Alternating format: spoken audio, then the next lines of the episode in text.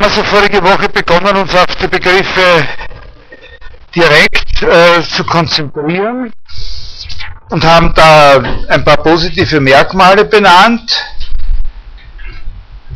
dass Begriffe zusammengesetzt sind, dass sie ereignishaft sind, äh, und wir haben sie auch in verschiedene Gegensätze gestellt und versucht durch Kontrast ein bisschen zu beleuchten, äh, wobei ein, der, der, der wichtigste Kontrast, und damit beschäftigen wir uns auch jetzt und auch in der nächsten Stunde noch mit dieser Perspektive, der wichtigste Kontrast, dem der gegen die Allgemeinheit ist. Also der wichtigste Kontrast zwischen der deleuzianischen Auffassung vom Begriff und der gewohnten Auffassung liegt dem darin, dass nach der gewohnten Auffassung Begriffe was Allgemeines sind. Da muss man natürlich dann auch noch ein bisschen was, äh, was dazu sagen. Äh, und insbesondere werden wir dann auch noch etwas dazu sagen, wie äh, bei dem interessantesten Gesprächspartner, den man hier finden kann, bei Gottlob Frege, äh, eben die Auffassung der Begriffe als Funktionen, was ja sozusagen genau gegen das geht, was Deleuze sagt, die Auffassung der Begriffe von Funktionen, genau das meint, oder sagen wir so, genau das klärt oder genauer zu fassen erlaubt, was immer schon verstanden worden ist als die Allgemeinheit der Begriffe. Das ist ein sehr wichtiger Punkt. Also bei, bei Frege äh, gibt es quasi so gut wie eine Definition dafür, was ein Begriff ist. Äh, da werden Begriffe als bestimmte, eine bestimmte Art von Funktionen äh, erklärt und sonst sind sie nicht. Ein, ein Begriff ist einfach eine bestimmte Art von Funktion und daher geht diese Erklärung natürlich eine Erklärung von dem voraus, was eine Funktion ist und die äh, fasst ganz äh, präzise eben dieses Moment der Allgemeinheit äh, heraus. Und das ist, äh, daher ist das sozusagen die schönste Gegenüberstellung. Da habe ich, das schreibe ich dann auch noch auf meiner, meiner auf, auf, auf der Website äh, zu dieser Veranstaltung dazu, das habe ich vergessen, bei den Abschlussarbeiten, die hier äh, am Institut gemacht worden sind, die für unser Thema relevant sind, gibt es eine Diplomarbeit, äh, die einige Jahre äh, schon alt ist von einem Herrn Bernd Haberl, ganz normal H-A-B-E-R-L, Haberl, über, über Deleuze und, äh, und Frege. Äh, es gibt da verschiedene Ansätze, da äh, Verbindungen herzustellen, aber wir werden uns da dann zunächst auf, auf diesen Punkt konzentrieren. Also Auffassung des Begriffs als Allgemeinheit und äh, im Kontrast dazu die deleuzianische Auffassung des Begriffs äh, ereignishaft. Und letztes Mal habe ich, um das ein bisschen verständlicher zu machen, eine Skizze entworfen von einer etwas umfassenderen Situation, in der man dann schematisch zeigen kann, wie sich eben diese Sichtweise des Begriffes als Allgemeinheit darstellt und wo man dann eben ein paar Einzelpunkte sieht, nicht zu einem Gesamtzusammenhang, einer theoretischen Einzelpunkt, wie der Lös abweicht. Und das war eben dieser Gedanke, dass wir zu der allgemeinen Vorstellung Vogel, also jetzt rede ich zunächst einmal absichtlich auch nicht direkt vom Begriff, sondern von allgemeinen Vorstellung Vogel, kommen im Ausgang von irgendwelchen Empfindungen, äh, die von unserem Kontakt mit Vögeln und anderen Gegenständen natürlich auch äh, ausgelöst werden und die wir dann vergleichen und unterscheiden und von denen wir eben auf diesem Weg des Vergleichens und Unterscheidens gewisse Features abstrahieren, deren Bündelung, die natürlich auf verschiedene Weisen erfolgen kann. Also wir in, in, in komplexen Situationen tun wir verschiedene sozusagen Gruppen oder Features abstrahieren und die können wir dann auf verschiedene Weisen bündeln. Also wir können in einer Situation alles, äh, äh, was fliegt, zusammenfassen und andererseits auch alles, was zwei Beine hat und das ergibt natürlich verschiedene äh, Mengen. Äh, und können durch eine bestimmte solche Bündelung eben einen Allgemeinbegriff bilden. Zu dieser Situation haben wir zwei Gedankengänge ansatzweise entwickelt. Das heißt, den ersten von diesen zwei Gedankengängen haben wir nicht nur ansatzweise entwickelt, sondern auch schon als Ganzes skizziert. Den zweiten ansatzweise. In dem ersten ist es um den Hinweis gegangen, das ist etwas, was in der späteren Folge für uns noch sehr wichtig sein wird. Drum, obwohl es schon erledigt ist, muss man es sich sozusagen merken, äh, dass solche Empfindungen oder Wahrnehmungen eben auf verschiedene Arten, man könnte sagen verschiedene Kanäle und mit verschiedenen Arten von Modifikationen transformiert werden können.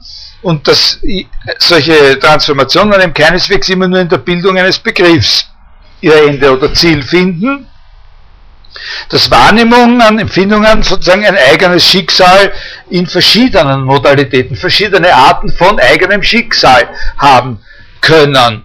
Ich habe Ihnen da eben über solche Beispiele der Mimikry oder Mimikry-ähnliche Verhaltensweisen äh, äh, versucht, ein Bild davon zu geben. Nicht? Wie sozusagen eine Reaktion auf ein äh, äh, auf eine Empfindung, auf ein, auf, auf, auf ein bestimmtes Datum, sozusagen dieses Datum sozusagen prozessiert und, und sozusagen wieder auftauchen lässt in einem anderen die Erscheinung, mit der der Organismus wahrnehmend konfrontiert ist, in ihm selbst wieder auftaucht, als etwas, was dann der andere äh, wahrnehmen kann.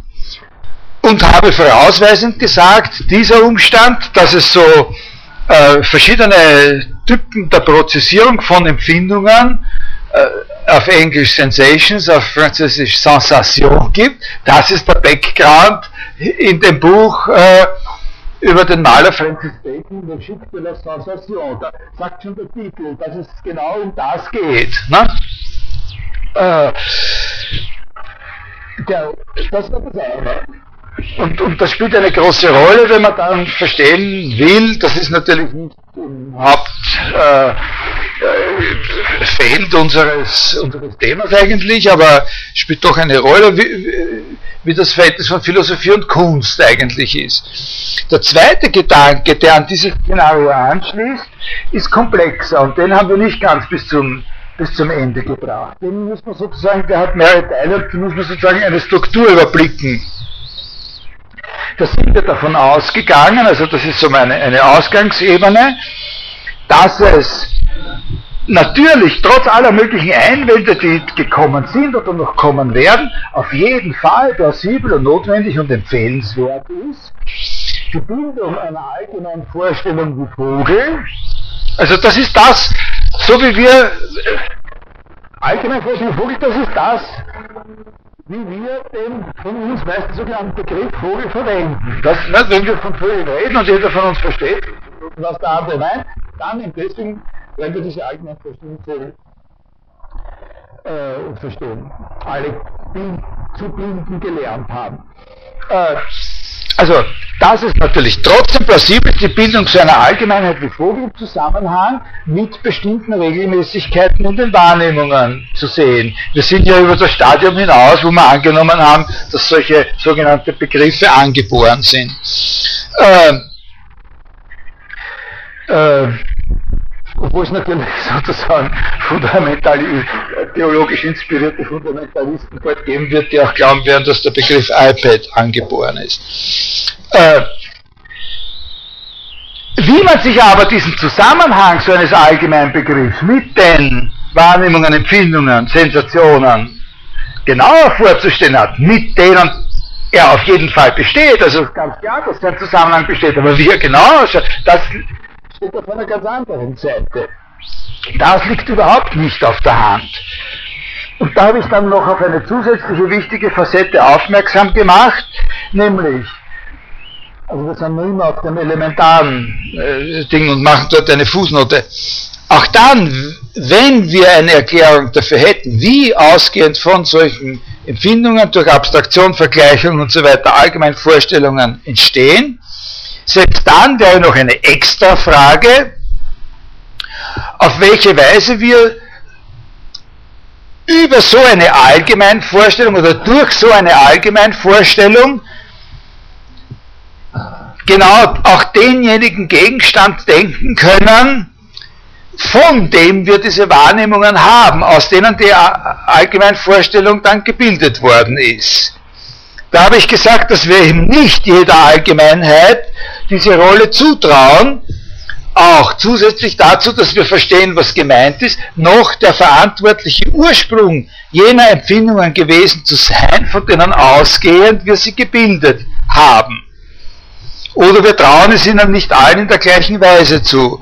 Da habe ich das Beispiel gebracht mit dem allgemeinen Begriff Gesang, wo wir doch sehr in Zweifel sind, ob wir als die Ursache jener Vorstellungen, aus denen wir dann den allgemeinen Begriff Gesang bilden, nicht den Gesang, sondern vielmehr verschiedene Sängerinnen und Sänger ansehen, die den Gesang produziert haben.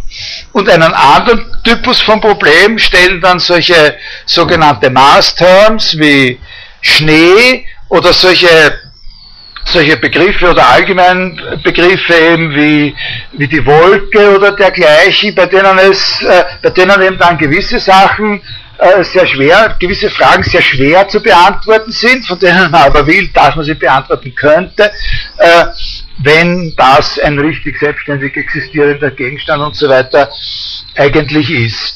Äh,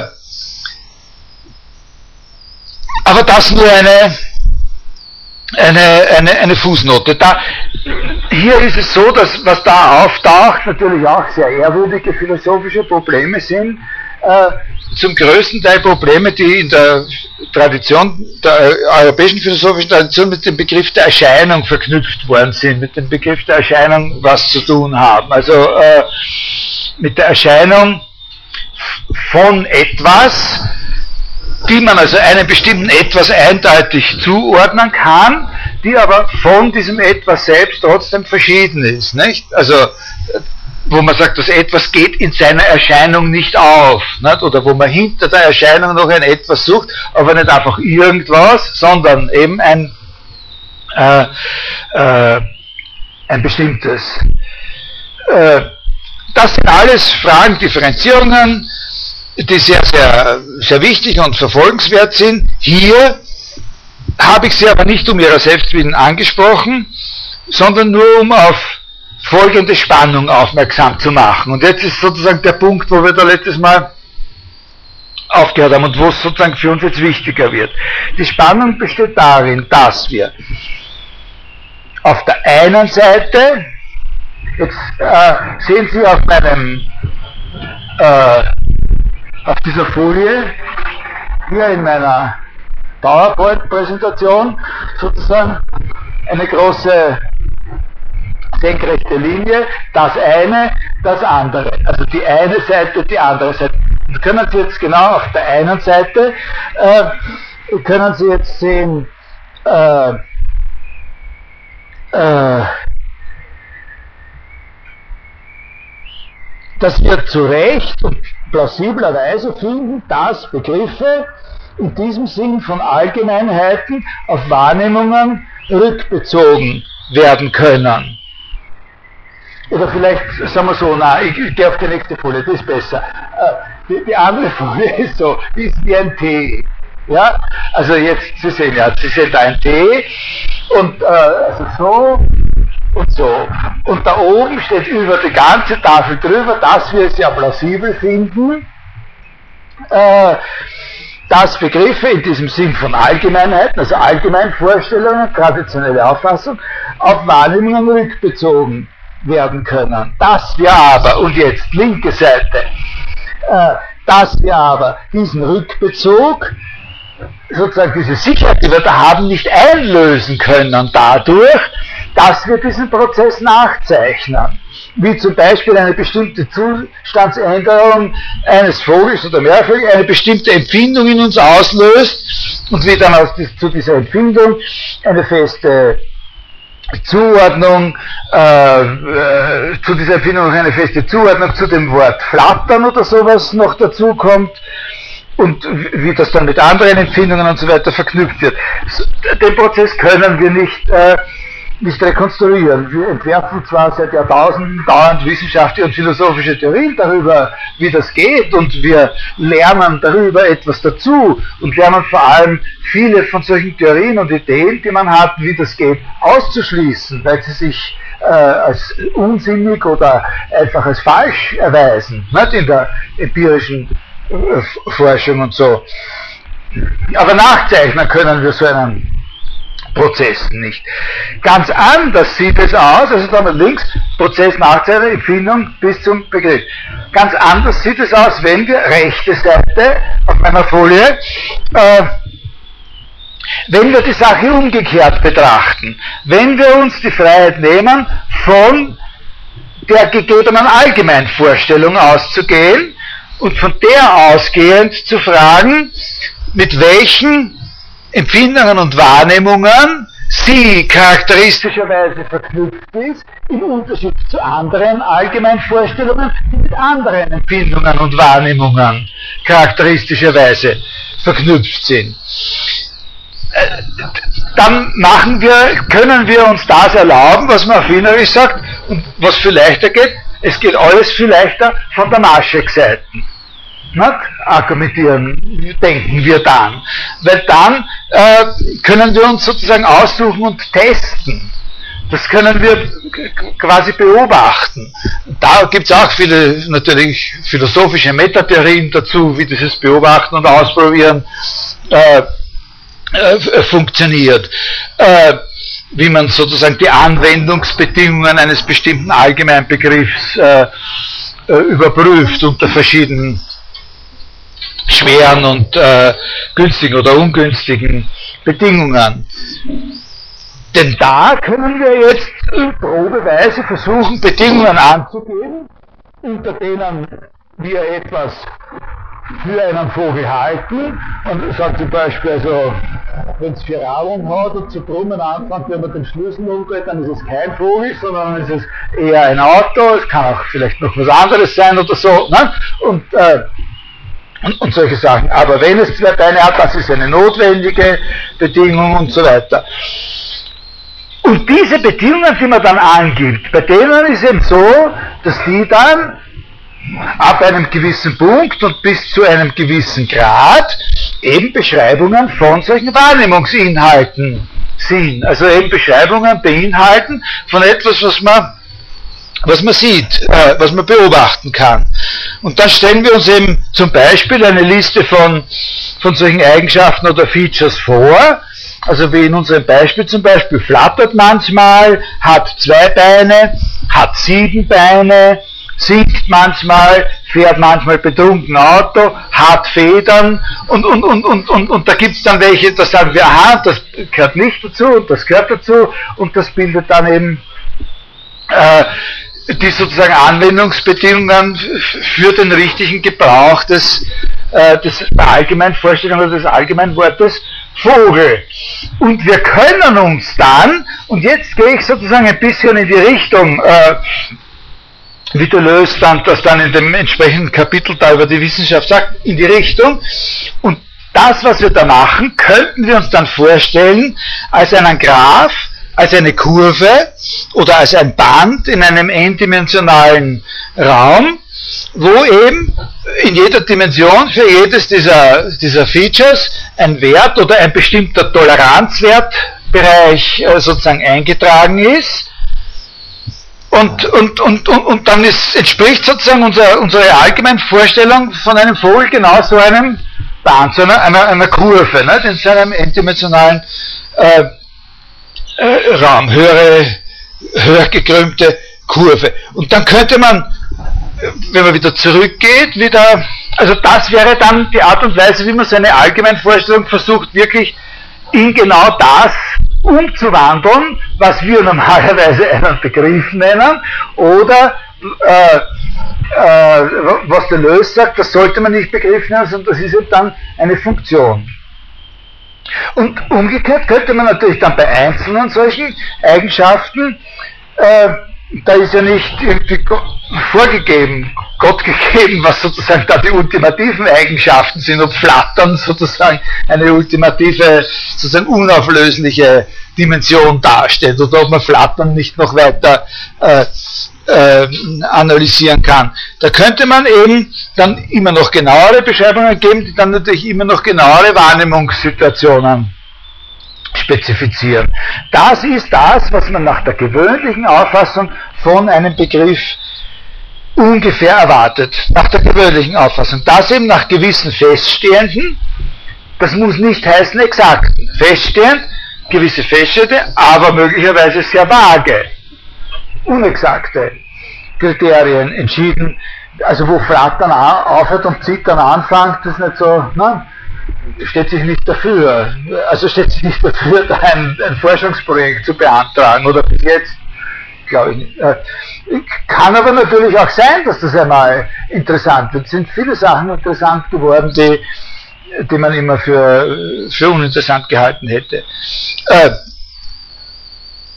dass also nach gewissen Feststellen nicht unbedingt exakten Kriterien entschieden werden kann, ob irgendwas Bestimmtes Gegebenes drunter fällt oder nicht. Also das äh, auf meiner Folie hier da äh, auf der rechten Seite. Und äh, das Wichtige ist, in dieser Umkehrung auf der rechten Seite, wenn wir von dem Begriff ausgehen und ihn in Verbindung setzen mit Wahrnehmungsinhalten als Wahrheitsbedingungen oder als Anwendungsbedingungen, dann ist er ja auch mit diesen Empfindungen verknüpft, aber auf eine besondere Art, nämlich auf die Art, dass es sich da immer um Empfindungen handeln wird, die sprachlich gedeutet sind und reproduzierbar sind. Das ist der entscheidende Punkt. Nicht? Wir kommen bei diesem Verfahren immer nur auf Empfindungen, die sprachlich gedeutet oder reproduzierbar sind. Da gibt es dann äh, sozusagen, äh, da gibt es dann noch sehr interessante äh, Grenzbereiche, was äh, sozusagen dieses Wort sprachlich gedeutet eigentlich heißt. Äh, da werden wir vielleicht noch äh, drauf kommen, wenn wir äh, also da nach den Ostern dann noch ein bisschen genauer über diese Sache mit der Wissenschaft und den Funktionen und mit der Sache mit der Referenzebene sprechen. Da hat er schon was ganz was Wichtiges erfasst. Das ist nicht nur so eine Fantasie, eine delirante Fantasie, die er da hat von Wissenschaft, sondern hat er ganz was, ganz was Wichtiges erfasst. Was sprachliche Deutung hier heißen soll, das wird in der Wissenschaft natürlich schon oft zu einem Grenzfall. Und, äh, und ich habe äh, also äh, mit einem äh, äh, vor zwei Jahren einen Freund getroffen, der den ich, was ich wie lange nicht gesehen habe und der ein großer äh, Wissenschaftler ist, ein, äh, ein Mathematiker äh, auf dem Gebiet der angewandten Mathematik, der so in diesem äh, Genforschungsbereich da so äh, arbeitet. Und dann habe ich halt so gefragt, äh, was er da so, was er eigentlich so macht und so. Und, äh, und dann sind wir an einen bestimmten Punkt gekommen, wo ich das Gefühl gehabt habe, ich muss ihm fragen, äh, und was ist das jetzt und, und, und, und, und, und, und wie nennt man das und, und was ist das? Und dann hat er gesagt, naja, das ist so, dafür brauchen wir eigentlich keine eigenen Begriffe der Worte, sondern das ist diese Kurve, diese Kurve, diese Kurve. Also wir reden eben über die Verhältnisse von Kurven man braucht das gar nicht mehr in die, in die, also es geht, das ist der Punkt, den hat, den hat Deleuze, glaube ich, sehr, sehr gut äh, erfasst. Also das, das, äh, wir analysieren das nach Kurven, denen kann man irgendwelche Namen geben, diese Kurven, das ist, das ist wurscht. Ne? Äh, natürlich gibt es dann irgendwo einen Punkt, in den meisten wissenschaftlichen Zusammenhängen gibt es dann einen Punkt, wo man das Bedürfnis hat, äh, äh, bestimmte Zusammenhänge sozusagen zurückzutransferieren in eine äh, gewöhnliche Sprache. Aber diese Kurven sind dann auch das, was so Allgemeinvorstellungen eigentlich äh, sind. Die kann man wiedererkennen und, und, und reproduzieren. So, das war jetzt auch nur eine kleine, äh, kleine, äh, kleine Anmerkung. Äh, in Wirklichkeit gibt es diese Idee schon bei Descartes genau genommen. Also eigentlich fängt diese Idee bei Descartes an. Der, ähm, also der Gedanke, dass man sozusagen äh, alle interessanten wissenschaftlichen Probleme mathematisieren können muss und dass da der Background für alle Prozesse der Mathematisierung die analytische Geometrie ist, der hat die besondere Pointe, dass man eben durch die analytische Geometrie einfach für alles, was einem überhaupt vorkommt und wofür bisher noch kein Name existiert, auf jeden Fall einen Namen hat, in einem Endtupel von Zahlen einfach. Ne? Also dass man eben dass, dass die analytische Geometrie sozusagen ein Vorrat von Namen äh, eigentlich ist und, und sozusagen auch den Zusammenhang natürlich zugleich der Entitäten, die diese Namen tragen, darzustellen erlaubt. Ein Gedanke, der äh, fällt mir übrigens ein, äh, sehr schön in einer Form, wo, wo, man ihn verstehen kann, ohne dass man überhaupt was von Descartes liest, äh, sehr schön dargestellt ist bei Michel Foucault in dem äh, Die Ordnung der Dinge über die Episteme der der klassischen äh, Periode. Ähm, also gut, das waren alles äh, Fußnoten. Das Wichtige eben, wenn man hier ist eben eine Verknüpfung zwischen der allgemeinen Vorstellung und den Empfindungen und Wahrnehmungen, aber den Empfindungen und Wahrnehmungen als immer schon sprachlich gedeutete oder in einem bestimmten Symbolismus reproduzierbare. Na? Das ist äh, das ist das Wichtige. Äh, nicht verknüpft mit der Empfindung als Ereignis. Es gibt hier keine Verknüpfung mit der Empfindung als dem individuellen Ereignis. Und der Punkt bei Deleuze ist jetzt, dass er sagt, das ist etwas, das ist in Ordnung und wenn wir das nicht hätten und wenn wir diesen Prozess nicht beherrschen würden, auch dieses Zurückgehens wieder und des Kontrollierens, meinen wir dasselbe mit diesem allgemeinen Ausdruck oder so, dann, dann wäre unsere Welt eine andere. Also äh, das ist schon klar. Aber das will er nicht Begriff nennen. Das ist der springende Punkt. Das nennt er nicht Begriff. Das geht in die Richtung von dem, was er Funktion nennt. Man kann in diesem Beispielfall natürlich nicht von Funktion ernsthaft sprechen. Und es ist höchst fraglich, also in Wirklichkeit ist es für mich überhaupt nicht fraglich, sondern es ist einfach nicht so, dass man über den Vogel auf diese Art und Weise einen wissenschaftlichen Diskurs äh, entstehen lassen könnte. Aber man kann an dem Beispiel, genauso wie an irgendeinem anderen, ganz gut beschreiben, worum es geht bei dieser Auffassung des, äh, des Begriffs als Allgemeinvorstellung. Was Deleuze unter einem Begriff verstehen will, ist nicht eine wie immer geartete Abstraktion von den Komponenten, die eine Rolle für ihn spielen, sondern er versteht unter dem Begriff eine Zusammenfassung, sozusagen eine Art Komprimierung dieser Komponenten, so wie sie sind, so wie sie wirklich sind in der, im Ereignis. Aber weder, und das ist jetzt dann wieder das, was die Sache schwerer zu verstehen macht, weder Fixierung auf einen Zeitpunkt, noch als bloße Wahrnehmung oder Perzeption oder Reaktion. Also, zum Beispiel, ein spezieller Vogel, der Hahn. Der Hahn und der Schrei des Hahns. Wir würden sagen, gäbe es einen Begriff des Hahns, so würde wohl der Schrei dabei eine Rolle spielen. Aber eben, in dem Begriff des Hahns nicht der Schrei, der mich heute in der Früh geweckt hat. Und wo ich dann meine blau-weiß karierten Vorhänge aufgezogen habe und die Sonne begrüßt habe und dann in den Stall gegangen bin und die Milch und so weiter. Äh, also nicht dieser.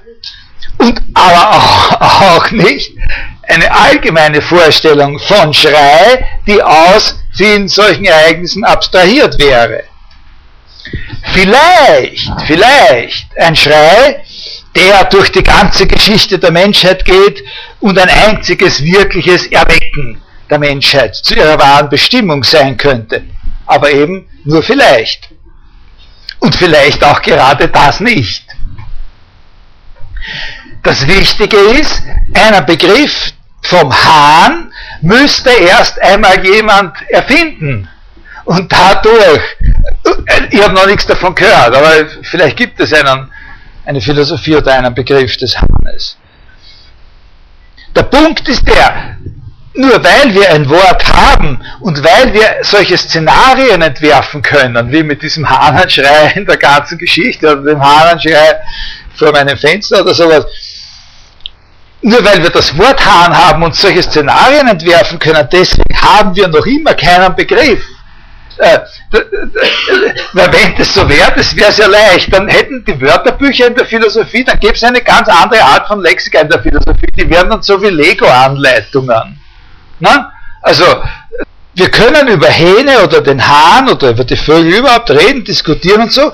Wir können alle diese Dinge machen, von denen Deleuze gesagt hat, sie sind nicht Philosophie. Die Philosophie ist nicht Kommunikation, sie ist nicht Diskussion und so weiter.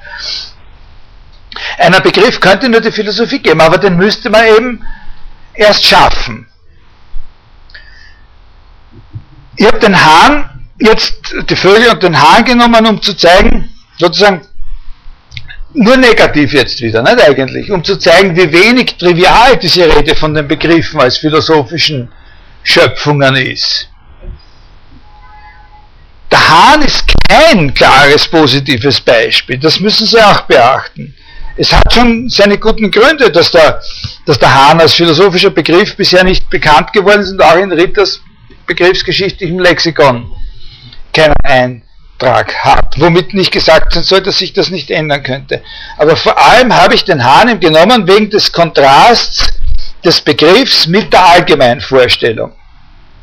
Jetzt möchte ich doch noch, ich habe ich hab meinen Dings geändert, also ich habe mich irgendwie beeindrucken lassen von was und äh, äh, Ihnen doch noch wenigstens eine kurze Skizze zu einem positiveren Beispiel geben. Also einem positiveren, einem positiveren Beispiel für, äh, für einen Begriff, was er, wie, wie, er den Begriff auffasst. Also ich halte mich an, an sein, eins von seinen Beispielen, sein allererstes Beispiel. Also das wäre der Hahn. Beim Hahn konnten wir sozusagen negativ feststellen, wie schwer es ist, äh, da auszumachen, was sollte da der Begriff sein. Einfach weil der Hahn kein Begriff ist. In, in seinem, in dem deleuzianischen Sinn. Wir haben eine allgemeine Vorstellung vom Hahn, aber in seinem Sinn keinen Begriff. Und das Beispiel, das ich Ihnen, das wir jetzt äh, uns ein bisschen anschauen, äh, das ist insofern ein positiveres Beispiel, als es hier um etwas geht, was tatsächlich den Anspruch erheben kann, ein philosophischer Begriff zu sein. Und wenn wir das, also jetzt kommen wir auf dieses Beispiel da, wo wir es mit Philosophie zu tun haben. Und nachher werden wir dann ein bisschen ausführlicher auf den Gegensatz von Funktion und Begriff noch, noch eingehen. Also dieses Beispiel, das ist das allererste, was ganz am Anfang des Buches bespricht, der andere oder das andere, nicht? Ganz am Anfang von la Philosophie. Und was ich Ihnen jetzt in der nächsten halben Stunde oder so äh, nahelegen will oder nahebringen will. Das ist auch ein bisschen äh, eine, eine, eine Vorführung sozusagen eines Lesens, wie ich, das, wie, ich, wie ich diese Sache lese. Also ich zeige dann, wie ich das mache, wie, wie ich das lese, was da steht. Das müssen Sie natürlich nicht, aber äh, das so lesen. Aber äh, ich empfehle Ihnen den Text dann, wenn Sie das Buch haben oder wenn Sie sich den irgendwie zugänglich machen können, das sind ja nur eineinhalb, zwei Seiten, dann auch tatsächlich noch einmal zu lesen. Ich lasse natürlich auch gewisse Sachen aus. Also, da diskutiert er gleich am Anfang, diskutiert er ja. Also da gibt es eine Einleitung und dann, wenn das Buch beginnt, zack, auf der ersten Seite kommt schon ein Beispiel für einen Begriff, Autrui der, der andere. Das ist hier, weil es ja die erste Seite ist, natürlich ein relativ unverbindliches Beispiel. Sozusagen, man sagt, naja, also schauen wir mal, was das überhaupt ist, wovon wir da reden, wenn wir so ungefähr. Ne? Später werden wir das dann genauer, so heißt das.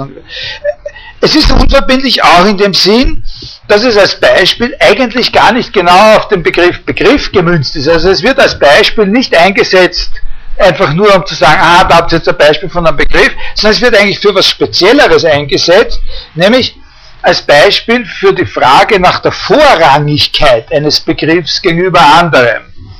Äh, also er sagt, äh, äh, unter welchen Bedingungen würden wir denn sagen, dass ein Begriff primär, vorrangig äh, ist? Äh, also dass, er, dass, es zu einem Begriff dazugehört, dass er das, was er ist, äh, äh, äh sozusagen seinen Vorrang nicht hat in Bezug auf was anderes, in Bezug auf was anderes, worauf er einen Vorrang hat. Also er sagt, vorrangig ist nicht in dem Sinn, äh, dass davor gar nichts sein kann oder sowas, sondern vorrangig in Bezug auf etwas, was nachrangig ist. Zum Beispiel autrui, der andere, sagt er. Äh, ist der andere nicht immer sozusagen nur ein Zweiter in, äh, in Bezug auf ein Ich. Ist der andere nicht immer der andere zu mir? Also dann wäre eben ich der Vorrangige. Ist der andere nicht immer ein, ein, ein Zweiter zu mir? Und dann sagt er, naja, eben, wenn es so ist, dann äh, hat das was damit zu tun, äh, dass er das, was er ist, in Bezug auf mich ist und, äh, und, und dann hat man hier also eben zwei, auf jeden Fall mal zwei, äh, zwei Komponenten. Also wenn das ein Begriff wäre, dann haben wir in Wirklichkeit eben einen Begriff mit zwei Komponenten, weil er ja eben immer so auf ein vorrangiges Ich verweist, dieser, äh, dieser andere. Und dann geht er noch ein Stückchen weiter und, äh, und sagt, und, und, und, in Wirklichkeit ist ja dieser andere äh, nie was anderes als ein anderes Ich. Äh, also in Wirklichkeit ist der andere der andere nicht nur auf ein Ich, sondern ich bin auch so ein anderer. Also der, der, Begriff des anderen ist nicht nur einer, sondern verlangt einen anderen. Und das ist das Ich. Äh, also das könnte jetzt dann, dann noch irgendwie weitergehen oder geht vielleicht noch ein Stückchen weiter. Das interessiert uns äh, jetzt nicht so. Uns, uns interessiert äh, die Frage, was macht er da, wenn er das so angeht? Was ist das? Das ist jetzt eine Frage, die er nicht stellt, die stelle ich. Was macht er da? Und ich sage Ihnen, es ist sehr wichtig, dass Sie als erstes mal verstehen, dass dieser erste Schritt, den er hier da macht, etwas absolut äh, konventionelles, abgeschmacktes ist. Also das ist eine ganz äh, trivialisierte, äh, abgeschliffene und, äh, und nichtssagende Geste eigentlich, die man bezeichnen könnte als ersten Schritt in einer sogenannten Begriffsanalyse. Analyse eines Begriffs, wobei Begriffsanalyse natürlich verschiedenes heißen kann und das ist ein bestimmter Typ davon.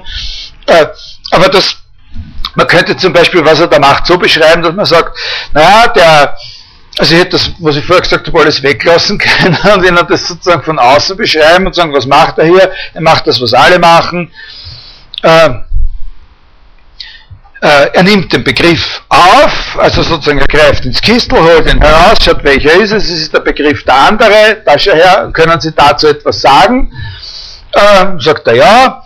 Äh, äh, bei anderen ist das Interessante, wenn wir den anderen denken, dann denken wir zwingend immer noch etwas Zweites dazu. Man möchte sagen etwas anderes, ein Relatum, das primär ist. Wir können den anderen nicht denken, ohne den einen zu denken, dem gegenüber er eben der andere ist. Aber zu dem anderen ist natürlich der eine der andere und der andere ist der eine. Äh, und daraufhin sagt der andere, sehr gut, also Sie haben die Prüfung bestanden, Sie sind jetzt Magister der Philosophie, weil Sie das sagen können. Bei, also das ist eine ganz konventionelle, abgeschliffene Sache, die er da macht. Das muss man sich mal klar machen. Und das ist bei ihm auch noch ein bisschen spezieller, das ist gar nicht so grundsätzlich. Nämlich, es ist nicht der andere und der eine, sondern es ist der andere und ich. Der andere nicht ohne mich, nicht ohne ich. Äh, das entspricht einem ganz banalen Vorteil vom Begriff als Denkinhalt. Nicht? Man zieht den Begriff raus, dann, dann macht man das, äh da hat man rausgezogen und, und, dann macht man das Papier auf und, äh, und schaut, was drin ist und sieht man, aha, ich habe einen Begriff raus, es sind aber zwei Sachen drinnen. Nicht? Also in dem, in dem, in dem Zuckerl, wo drauf steht der andere, da ist auch noch ein einer. Der, so. Und, äh, so ist das. Also Begriff als Denkinhalt. Eigentlich genau das, was er, äh, oder etwas, was er überhaupt nicht so, so richtig äh, äh, will. Und wenn wir das jetzt feststellen, jetzt haben wir das festgestellt, jetzt kommt das nächste. Wenn wir das festgestellt haben, dann nimmt unsere Feststellung doch vor allem die, die Form der kritischen Frage an, warum soll ich mir denn das gefallen lassen? Warum soll es denn so sein? Warum soll, wer zwingt mich, die Sache so anzugehen? Warum soll ich gleich von Anfang an, wenn ich darüber nachdenke, mein Nachdenken äh, äh, in so eine Zwangsjacke binden und, äh, und ausschließen, zum Beispiel ausschließen, damit, weil das ist ausgeschlossen damit, und, und wirklich ausschließen, dass das oder der andere einfach etwas ist, was auch mal von selbst auftaucht und allein sozusagen da ist als anderes.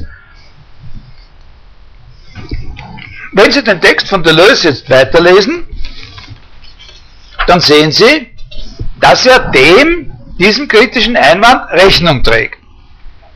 Dass er genau diesen Schwenk in eine völlig andere Richtung auch wirklich macht aber nicht gleich.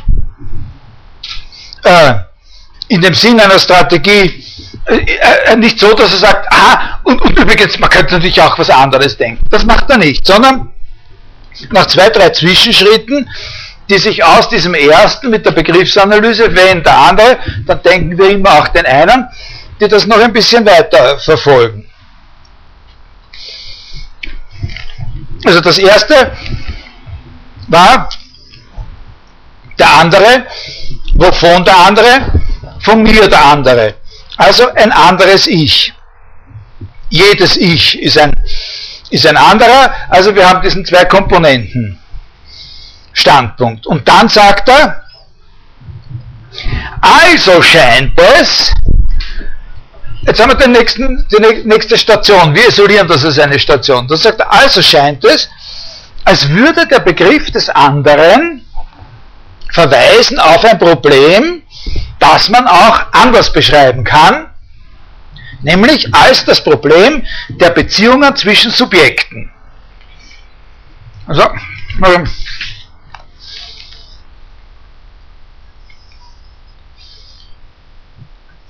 nous sommes ici dans un problème concernant la pluralité des sujets.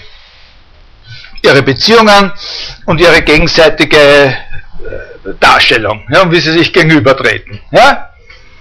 Das ist auch ganz natürlich, ja? das ist klar. Jetzt, jetzt, hat er das mit dem anderen, jetzt hat er das entdeckt, dass das zwei sind, dass das immer der.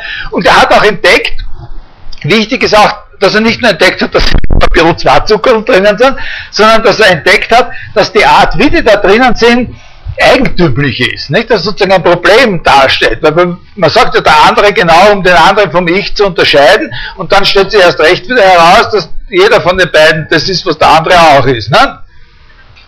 Also liegt da ein Problem. Und da haben wir ein Problem entdeckt und, äh, und dann sagt er, dieses Problem könnte man auch anders beschreiben, nämlich man kann es beschreiben als das Problem der Beziehungen zwischen Subjekten. Das ist ein sehr, sehr wichtiger Punkt. Er sagt nicht, dass es ein wichtiger Punkt ist, aber ich sage Ihnen, dass es ein wichtiger Punkt ist. An diesem Punkt kann man, könnte man Halt machen und Folgendes sagen. Aha, könnte man sagen, wir haben jetzt hinter der etwas mystischen und eigenartigen Frage nach dem anderen, wenn man, das ist ja schon wirklich, wenn man durch die Buchgeschäfte geht und da steht irgendwie beim Thalia in der Abteilung Philosophie, da steht dann äh, Philosophie des anderen oder der andere, sehr verdächtig. Also hinter dieser mystischen Frage nach dem anderen, wir könnten, wir könnten dieser mystischen Frage nach dem anderen einen präzisen Sinn geben. Nicht? Das ist die Idee. Wir haben dieses Problem, wir können dem jetzt einen präzisen Sinn geben, nämlich sagen, aha, da steckt in Wirklichkeit die Problemstellung einer Grundlagentheorie der sozialen Beziehungen dahinter. Und da haben wir ja schon eine eigene Wissenschaft dafür. Die Soziologie oder Sozialwissenschaften, wenn wir sie nicht hätten, würden wir sie jetzt sofort erfinden. Und die wird sich darum kümmern. Das ist sehr wichtig, dass Sie sehen, dass seine Formulierung das nahelegt, sich das zu denken. Es gibt auch dann später, zwei, drei, zwei, drei Zeilen später, gibt es eine Stelle, wo er, wo er schon klar macht, dass er sich das so gedacht hat, wie ich Ihnen jetzt das sage. Wir haben ein Problem, und dieses Problem ist sozusagen definierend für eine eigene Wissenschaft, darauf antwortet jene Wissenschaft. Also gibt es so eine kleine Andeutung, dann, wo er sagt, dass ihm das bewusst ist, da spricht er unverbindlich von dem Unterschied zwischen wissenschaftlichen und philosophischen Problemen. Aber das Wichtige ist, das ist eine mögliche Abzweigung. Ja? Das ist eine mögliche Abzweigung und er nimmt diese Abzweigung nicht. Das ist eine Abzweigung, die wegführt, wegführen, wegführen würde von der philosophischen Aktivität, in eine Wissenschaft. Sein weiterer Weg in diesem Textstück ist davon bestimmt, dass er ein anderes Problem aufdeckt in derselben Konstellation. Nicht dieses, sondern ein anderes. Nämlich, dass er sich auf das Problem als nächstes äh, sozusagen ein anderes Problem ins Auge fasst oder sieht, nämlich, worin besteht denn dann jener spezifische Unterschied von Positionen als solchen, in die Subjekte eingesetzt werden können, und zwar so, dass sie jeweils andere sind. Also da wieder dieses verdammte Zuckerl, ich weiß. Jetzt geht's besser. Äh, äh, also, was er ist nicht diese Sache mit den sozialen Beziehungen zwischen den Subjekten. Das ist eine Abzeichen, da können die gehen. Wer will, kann jetzt aussteigen und wird Soziologe. Ne? Wir bleiben Philosoph. Was ist unser nächster Schritt? Ne? Und äh, das ist die Frage, worin besteht denn diese spezifische Unterschiedenheit von Positionen, die von der Art ist, dass man wenn man in sie Subjekte einsetzt, in diese jeweiligen Positionen, dann immer, dann immer die anderen sind zueinander. Also, da habe ich mir aufgeschrieben, ich soll Ihnen was vorlesen. Ja, da sagt er, es gibt mehrere Subjekte, weil es das andere gibt, weil es die Anderheit gibt und nicht umgekehrt. Nicht, weil es mehrere gibt, reden wir von Andersheit, sondern weil es Andersheit gibt, können wir von mehreren Subjekten sprechen. In diesem Sinne wird mit dem anderen ein a priori Begriff in Anspruch genommen.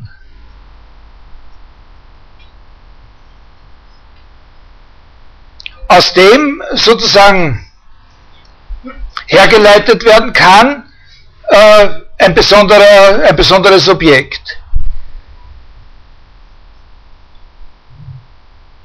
Das andere Subjekt oder das Ich. Ja? Also ist, ist verständlich, nicht? Also, was das Wort a priori hier bedeutet, das kann man verschieden gewichten, aber es, man kann es auch so gewichten, dass es eigentlich was sehr was Einfaches und Triviales ist. Nicht? Also, dass eben diese Beziehung gegenseitig ein anderes zu sein, äh, etwas ist, was vorhergeht. Also wenn er meint, dass es ein a priori Begriff ist, dann meint er, dass es etwas ist, was dem vorhergeht, dass man irgendwelche bestimmte Dinge sich in so einer Beziehung vorstellen kann und dann natürlich sagen kann, nein, manchmal ist es auch nicht so, dass die, nicht, manchmal passen es nicht rein. Ja? Aber das heißt im a dass wir den, den Begriff nicht dadurch lernen, dass wir äh, sozusagen die Subjekte, die, die, die Gegenstände mit den Gegenständen zu tun haben und dann, und dann sozusagen irgendwie was lernen, äh, dass die in Wirklichkeit alle andere sind. Ne, also, was haben wir zuerst geglaubt? Ne? So quasi, äh, das sind, bevor wir drauf kommen sind, dass alle andere sind. Also, sehr seltsam. Ne? Obwohl natürlich, äh, in der Entwicklungspsychologie kann man sich sehr viele verschiedene Szenarien äh, vorstellen oder so. Aber was er meint ist, dass wir in einem Primat sozusagen dieser Beziehung des Andersseins, sich gegenseitig anders als anderes gegenüberstehen haben und in den, in diese Art von Beziehung wird dann dies oder das hineingesetzt. In dem Sinn wäre das ein, ein a priori Begriff. Äh, äh, hier hat sich jetzt sozusagen alles, äh, äh, alles umgekehrt oder, oder, oder verändert. Äh, und äh, na gut, also, also, das ist ja irgendwie äh, relativ klar, was er da, äh, was er da im Auge hat.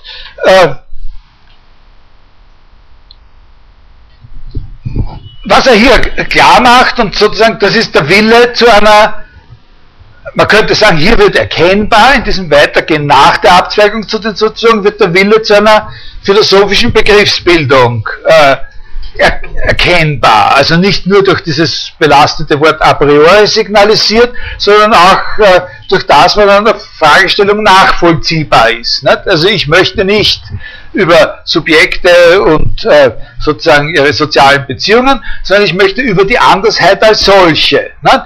Und zwar sehr wohl als so etwas Relationales, also über diese besondere Art von Relationalität nachdenken. Äh, Wir brauchen einen a priorischen Begriff der Andersheit, in dem, was so ein jeweiliges anderes dann sein kann, eingesetzt wird. Und an dieser Stelle, jetzt haben wir, einen, sind wir nur einen Satz weitergekommen, sollten wir auch wieder stehen bleiben und uns vergegenwärtigen, dass auch hier schon wieder die nächste Abzweigung angelegt ist. Also jetzt, äh, er, er, geht sozusagen philosophierend weiter und stoßt aber schon wieder auf einen Punkt, wo er, wo er woanders hin abbiegen könnte, nämlich wohin? In ein Gebiet, das man nennen könnte Logik oder Sprachlogik oder so ähnlich, wo er jedenfalls die Logik ein entscheidendes Wort mitzureden hat. Denn wenn wir uns entschließen, diesen von ihm sogenannten a priorischen Begriff des anderen zu analysieren, äh, dann würden wir ja ausgehen, zum Beispiel, wovon würden wir ausgehen? Wir würden ausgehen von dem Begriff von Identität und Verschiedenheit. Wir würden sagen, was ist denn dieser Begriff der Andersheit anderes als der Begriff der Verschiedenheit. Und wie kann man erklären, was Verschiedenheit ist, ohne im Zusammenhang äh, mit Identität? Verschiedenheit ist doch im Grund eine Beziehung genau von der hier verlangten Art. Wenn A von B verschieden ist, dann ist auch B von A äh, verschieden. Das aber ist, wie der deutsche Philosoph Hegel gewiss nicht versandt hätte zu bemerken, gerade nicht eine Verschiedenheit, sondern eine Gleichheit zwischen den beiden. Äh, also muss die Verschiedenheit woanders liegen, als darin, dass äh, wenn A verschieden von B ist, B auch verschieden von A ist. Und äh, zum, und liegt zum Beispiel darin, dass zum Unterschied von der Identität die Verschiedenheit eben nicht reflexiv und auch nicht transitiv ist. Also nichts ist von sich selbst verschieden und die Verschiedenheit ist auch nicht transitiv, weil wenn im Unterschied zur Identität, nicht? weil wenn A von B verschieden ist und B von C verschieden ist, dann äh, heißt das nicht, dass, äh, äh, äh, dass unbedingt A von C verschieden sein muss. Äh, naja, egal. Jedenfalls so muss man sich das überlegen. Auf diese Art und Weise würde man sich das überlegen. Und man ist schon wieder heraus aus der, äh, er würde sagen, das ist schon wieder eine Abzweigung und wir sind schon wieder woanders als in der, als in der Philosophie. Auch diese Abzweigung wird nicht genommen, sondern er macht jetzt weiter in seinem eigenen Gedankengang genau mit diesem Rückgriff auf den aller, allerersten Schritt. Jetzt kommt diese Stelle, wo einer gesagt hat, das wäre unser kritischer Einwand gewesen. Wir haben jetzt, sagt er, was haben wir jetzt? Wenn wir da verzichten, diese relationenlogische äh, Überlegung äh, fortzuführen über die Andersheit. Wir haben jetzt sagt ein Erfahrungsfeld vor uns, das wir als real als eine reale Welt betrachten, nicht insofern, als es für ein Subjekt gegeben ist, sondern dass wir als eine reale Welt betrachten im Sinne eines einfachen Gegebenseins, im Sinne eines einfachen, als sagt er, äh, ein simple il y a, es gibt. Ja? Wir haben jetzt ein Erfahrungsfeld vor uns, das einfach als solches als es selbst gegeben ist. Das war das, was wir in diesem, in diesem kritischen Einwand zuerst äh, gesagt haben. Warum soll ich mich in diese Zwangsjacke binden lassen, von, die, die damit beginnt, also die damit geschnürt wird, damit zugeschnürt wird, dass einer sagt, na was denkst du denn, wenn du den anderen denkst, dann musst du doch immer auch einen denken. Ne? Und wo ich gesagt habe, äh, wenn man das nicht will, da kann man protestieren dagegen und sagen, nein, warum soll ich das unbedingt so? kann ich mir das andere einfach als äh, von sich selbst aus und sich selbst genügen. Und das meint er eben mit diesem Unterschied nicht für ein Subjekt gegeben, sondern einfach gegeben sein. Und da sagt er so, da, da kommt jetzt folgende, da kommt ja jetzt folgende Überlegung. Also, lassen wir uns darauf ein, nicht? Lassen wir es darauf ein, da haben wir es zu einem Szenario, wo einfach so ein Erfahrungsfeld gegeben wird, also ein einfaches, gegebenes eben, da ist nichts los, ne? sozusagen. Wenn wir uns das jetzt vorstellen, dieses Szenario, da ist da nichts los, da ist das einfach so gegeben. Wir sind auch so im Moment eigentlich nicht angesprochen oder irgendwas ne? davon. Das ist eben jetzt einfach da. Und dann sagt er, taucht da ein Gesicht auf. Ne? In diesem in diesem Nebel oder in diesem Erfahrungsfeld oder so, da taucht jetzt ein Gesicht auf, das nimmt die Form eines erschreckten Gesichts an, erschreckt und, und, und wir sehen, erschreckt von einem Anblick von etwas, was außerhalb von ihm selbst ist. Also ein, ein Gesicht, das sozusagen ein Erschrecken ausdrückt vor etwas, was nicht es selbst ist. Da, da sind wir genau äh, an dem Punkt, wo dieser Vorbehalt, äh, dieser kritische Einwand uns hinlenken wollte.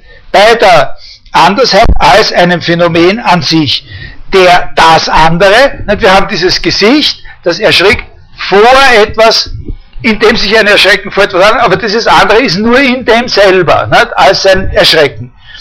Da sagt er jetzt, das andere als ein reines Ausgedrücktes. Das ist natürlich eine äh, ein, ein, Punkt, den müsste man extra verfolgen, was er damit meint. Ein, wie heißt das da?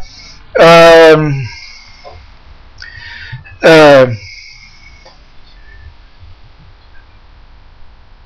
ein Exprimé qui n'existe que dans son expression. Also ein ausgedrücktes, das nur in seinem Ausdruck äh, existiert, sozusagen ein reines ausgedrücktes. Das ist eine Sache, die äh, äh, bei ihm einen, äh, äh, einen sehr starken, komplexen und anspruchsvollen Hintergrund hat, eben in dieser, äh, in dieser Theorie über, über den Sinn, als das ausgedrückt in dem, in dem, äh, in dem Buch Logik des Sinns, Logique du Sens, da wird das ausführlich besprochen. Das können wir jetzt nicht, nicht nicht nachvollziehen und wird sie wahrscheinlich in der Vorlesung überhaupt nicht ausgehen. Ich weiß nicht, ob ich das in meiner alten Vorlesung behandelt habe, aber ich glaube schon, dass ich das da ausführlicher behandelt habe. Ich habe dann irgendwann zwischendurch in der Zeit, die seither vergangen ist, mal eine Vorlesung über Philosophie des Ausdrucks gehalten. Da habe ich ein bisschen ausführlicher über diese,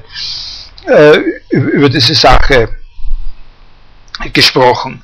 Also, äh, da taucht dieses Gesicht auf und in dem, was als Ausdruck dieses Gesichts da ist, in diesem Erschrecken, äh, ist da etwas äh, äh, äh etwas anderes, ist, ist eine Erfahrung von, äh, von Andersheit. Aber das andere eben als ein reines Ausgedrücktes in diesem Gesicht und nicht ein, äh, ein, ein anderes Subjekt. Nicht ein anderes Subjekt, aber gleich eine ganze Welt. Eine Welt dazu, zu dem, was da als dieses Gesicht äh, auftaucht. Das andere ist hier nicht ein Subjekt und nicht ein Objekt, sondern es ist eine mögliche Welt. Und zwar eine mögliche Welt, die nicht real ist. Wenn wir uns dieses Szenario vorstellen, äh, dann haben wir äh, dann haben wir äh, wenn wir uns dieses Szenario vorstellen, dann, dann haben wir sozusagen dieses Gesicht vor uns und in diesem Gesicht, im Ausdruck dieses Gesichts, haben wir als Möglichkeit eine ganze Welt, die für dieses Gesicht da ist, nicht? aber zu der wir selber sozusagen keinen Zugang haben. Das ist auch ein wichtiger Punkt, äh, dass man eben an dem, an dem Begriff des Ausdrucks äh, der in, in, in der deleuzianischen Philosophie des Ausdrucks eine sehr, sehr große Rolle spielt, dass der Ausdruck, wenn man das so kurz sagen darf, nicht repräsentativ ist. Also äh, in dem Ausdruck der Furcht selbst als solchen ist nicht repräsentiert, wovor die Furcht ist. Ja, also so wie er, also man, man kann es dazu sagen und man kann es erschließen unter Umständen, nicht? wenn man entsprechende zusätzliche Indizien hat. Äh, dann kann man natürlich immer erschließen, wovor sich äh, jemand fürchtet. Aber in der Furcht als einem Ausdruck, die Furcht als, als Ausdruck ist sozusagen ja neutral gegenüber dem, worauf sie sich äh, äh, bezieht. Äh, das ist ein, äh, ein, ein anderer wichtiger Punkt, der öffnet sich da in dem Gegensatz von Ausdruck und Repräsentation, aber das ist nicht, äh, auch nicht auf unserer, auf unserer Agenda. Aber in dem Sinn sagt er eine mögliche Welt, die nicht real ist. Also wir haben dieses reale Erfahrungsfeld und wir haben die wir haben das reale Erfahrungsfeld, das sozusagen so eine homogene, nebelartige Angelegenheit ist, und da taucht dieses Gesicht auf mit dem Ausdruck der Angst, und das ist ein, so ein Phänomen von Andersheit, nämlich diese Angst vor etwas, was sozusagen für uns eben nicht real ist, aber was für dieses Subjekt existiert, für uns nur den Status einer möglichen Welt hat. Ne? Äh, ich glaube, das ist so halbwegs, äh, halbwegs nachvollziehbar, oder? Äh, in dem Augenblick, wo ein jemand, also wo sich diese Situation sozusagen umschlägt oder sozusagen klärt oder verschärft dazu, dass es einen jemand gibt, dessen Gesicht das ist und dieser jemand sagt, ich habe Angst, in dem Moment wird diese Welt real. Und äh, also wird diese mögliche Welt real. Da kommt dann, und jetzt haben wir in dem Moment, wo das so ist, sagt er, haben wir einen dreikomponentigen Begriff von Andersheit. Jetzt haben wir nicht diesen Zweikomponentenbegriff, der mit dem einen und dem anderen, mit dem wir begonnen haben, sondern jetzt haben wir einen Begriff mit drei Komponenten. Mögliche Welt, Gesicht und Sprache. Ja, jetzt haben wir Jetzt, jetzt hätten wir einen Begriff des anderen, der drei Komponenten hat und sozusagen, wenn er wirklich dieser Begriff wäre, also wir stellen uns so vor, diese drei Komponenten sozusagen unauflöslich zusammenfasst und nicht abstrahiert, weil, äh, okay, äh, und das sind ganz überraschende andere Komponenten. Nicht? Das sind nämlich die Komponenten Sprache, die, die Realität der möglichen Welt dann verbürgt, Gesichtlichkeit, da gibt es ja dann in anderen äh, Büchern von, von Deleuze gibt es schon früher viel über die Visagéité, über die Gesichtlichkeit als solche und die mögliche Welt. Äh, also was kann man an diesem Beispiel sehen und vor allem würde ich jetzt sagen noch einmal an der Art, wie das da geschrieben ist und wie man das liest. Äh, was kann man an dem Beispiel sehen? Äh, die Stelle, wo er von dem Begriff des anderen spricht und die drei Komponenten. Da kann man den Eindruck haben, das wäre jetzt ein Begriff. Jetzt haben wir einen Begriff, äh, der äh, seine Vorstellung von diesem, was wir schon ganz am Anfang gehabt haben, Zusammen Begriff als Zusammenfassung heterogener Komponenten in einem Überflug sozusagen. Ne? Äh, aber man muss sehr vorsichtig sein und man muss das realistisch sehen und ich glaube, man muss diese Stelle mehr didaktisch interpretieren als eine didaktische Stelle. Was wir da jetzt, was ich Ihnen da jetzt vorgelesen habe, das, und auch wenn Sie das bei ihm selbst lesen, sollte man realistischerweise eher nehmen als eine, äh, äh, eine Skizze von einem möglichen Begriff. Ja? Ein Entwurf oder eine Skizze von etwas, was ein Begriff in der Philosophie sein kann. So in dem Sinn, wenn man sagt, so ungefähr schaut das aus. Also das ist bis jetzt das Positivste, was wir, äh, was wir haben. In Wirklichkeit ist es nicht die Vorführung eines Begriffs. Sie haben, wenn Sie das lesen, nicht den Begriff. Äh, in Wirklichkeit zeigt uns das Beispiel eher sowas wie die bewegliche Hohlform, so eine Hohlform mit beweglichen äh, Teilen äh, äh, oder ein Schema, die bei der Bildung eines Begriffs relevant sein können. Und das kann man sehr gut sehen an den äh, Bemerkungen, die dann folgen. Die, die, die Stelle ist noch nicht ganz aus, da folgen jetzt noch Bemerkungen über Leibniz. Wo er zwar irgendwie schon andeutet, dass man Leibniz als den, sozusagen, er würde sagen, als den Unterzeichner, den Erfinder des Begriffs mögliche Welt äh, ansehen könnte, wo er aber auch zugleich hinweist auf Inkongruenzen, auf Zonen der Nichtüberdeckung, die da bestehen, zwischen dem, was Leibniz wollte, zwischen dem, was die Semantik der möglichen Welten im 20. Jahrhundert, zwischen dem, was speziell Wittgenstein über mögliche Welten und so weiter gedacht hat, Inkongruenzen hinweist, dass die Sachen miteinander in, äh, äh, in Kontakt sein können, aber nicht an einer bestimmten Stelle in Kontakt sein müssen oder sich nicht an bestimmten Stellen überdecken müssen. Aber wenn man alles das, was da jetzt an möglichen Abweichungen und Komponenten in den Blick gekommen ist, also diese Abweichung zur Soziologie, der Anfang, der banale Anfang mit dem philosophischen Proseminar, Aufgabe Nummer eins, nehmen wir mal einen Begriff her, nehmen wir der andere, was denken Sie denn, wenn Sie der andere denken?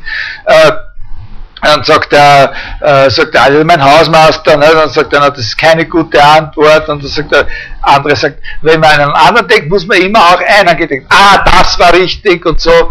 Ja, und, und, und, und, und dann kommt diese Sache mit der, mit der, äh, mit der, mit der Soziologie und dann kommt, das nehmen wir nicht, und dann kommt die Sache mit der Logik, mit den Relationen als solcher, das, das nehmen wir auch nicht, und dann kommt eine, eine sozusagen eigentlich äh, so eine Fiktion, so eine fantasierte Erfahrung von so einem auftauchenden äh, Gesicht. Der Witz an dieser lohnt sich natürlich, sich zu überlegen, was der Witz daran ist, dass er das so bringt mit diesem Gesicht, dass da der Nebel wird zu einem Gesicht und, und, und, und, und drückt Angst aus. Das Wesentliche liegt natürlich genau in diesem in diesem Begriff Ausdruck selbst. Nur wenn man den Begriff Ausdruck selbst als solchen genauer analysiert, versteht man, warum man dieses, äh, dieses Beispiel nimmt. Also wenn man das jetzt äh, alles in eine neue Gestalt fügen kann, alles das zusammenfügen und vielleicht noch irgendwas dazu haben und so, dann ist das ein Szenario für die Erfindung eines Begriffs, der dann auch einen eigenen Namen bekommen kann. Also den man dann vielleicht, vielleicht kann jemand einmal oder hat schon oder, oder, oder erfindet in diesem, indem er sozusagen diese Ebene aufspannt, indem er diesen Zusammenhang herstellt, erfindet jemand einen Begriff, der dann einen eigenen Namen verdient. Weiß ich, man könnte sagen, äh, auch nicht, was man da denken könnte, aber das ist kindisch, nicht? weil das jetzt nur um, um Wörter geht. Wenn man sagt, so einen Begriff wie Ausgesetztheit, nicht? Äh, oder Exponiertheit äh, oder sowas. Oder eben so ein Begriff wie mögliche Welt. Aber sehr wichtig ist eben bei all dem, äh, dass, es, dass man nicht einfach positiv so ein Kriterium dafür angeben kann, ob man jetzt einen Begriff hat. Ob man ihn zum Beispiel hat, wenn man das liest und verstanden hat. Oder über einen bestimmten Begriff spricht. Oder vielleicht doch nur eine Skizze von einem äh, äh, von einem möglichen Begriff oder gar keinen Begriff, sondern nur irgendeine Art von Allgemeinvorstellung.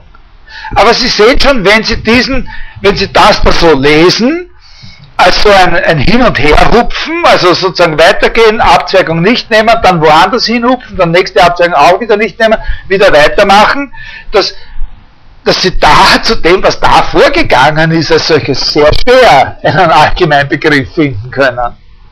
Ja, also was sich da wirklich abgespielt hat. Äh, äh, das ist ein sehr, sehr wichtiger Aspekt in diesem Wort, dass äh, die Philosophie die Kunst der Kreation der Begriffe ist.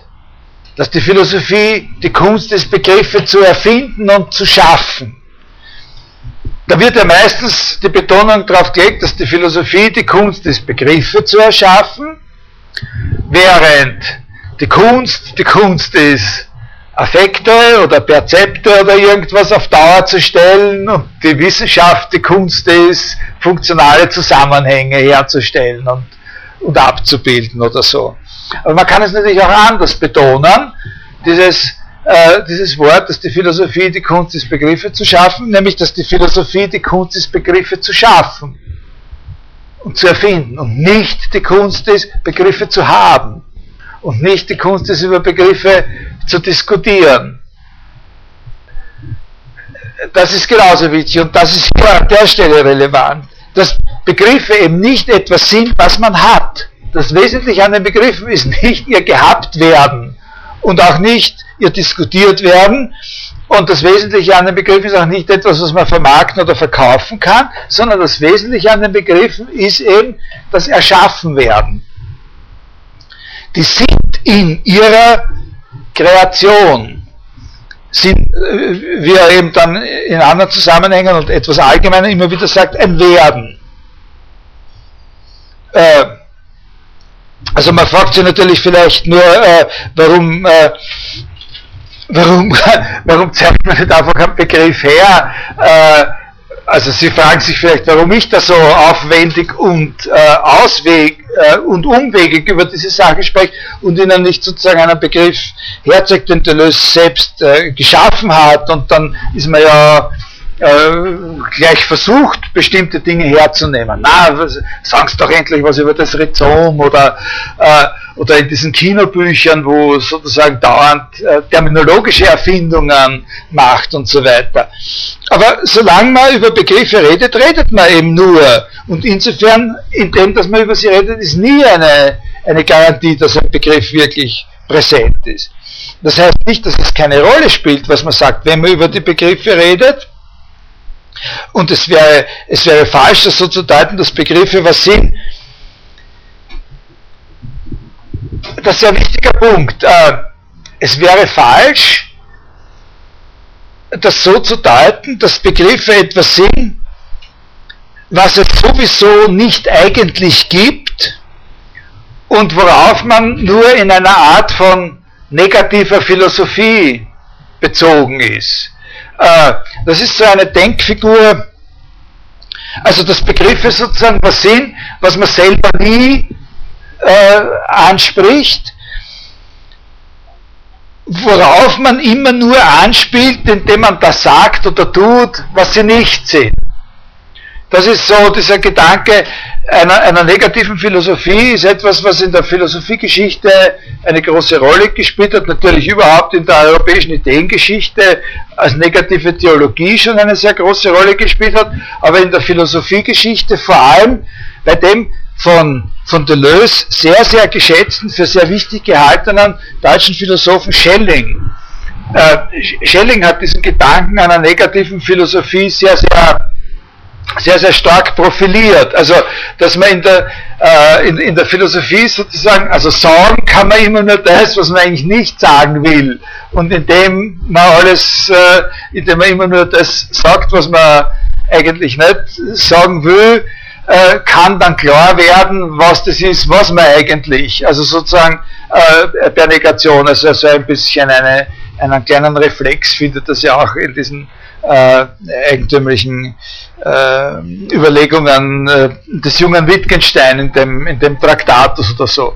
Aber das ist so Gedanke negativ. Aber das ist das nicht, was Deleuze meint.